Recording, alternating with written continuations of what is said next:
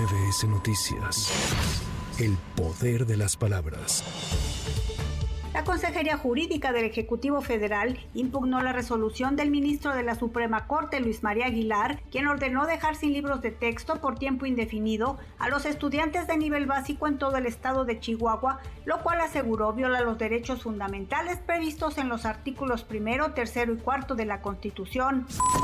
Organizaciones de la sociedad civil entregaron a la Secretaría de Educación Pública más de 45 mil firmas de padres de familia que rechazan los libros de texto gratuito. La coordinadora de campañas de Activate.org, Marcela Armenta, explicó que la preocupación de los padres de familia es genuina y el objetivo de las firmas es que no se entreguen los materiales para este ciclo escolar.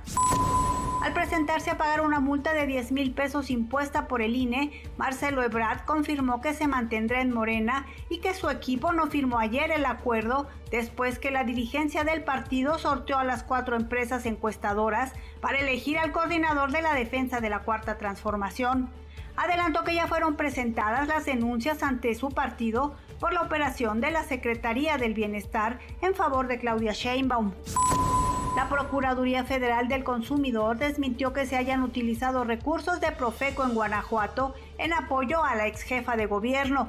Aseguró que es falso que se utilicen recursos materiales, económicos o humanos de la Procuraduría para apoyar a alguna figura política. No se ha hecho ni se hará, puntualizó. El Consejo General de Línea aprobó los lineamientos generales para noticiarios de radio y televisión respecto de la información y difusión de las actividades de pre-campaña y campaña para el proceso electoral 2023-2024. Para MBS Noticias, Lourdes González. MBS Noticias. El poder de las palabras.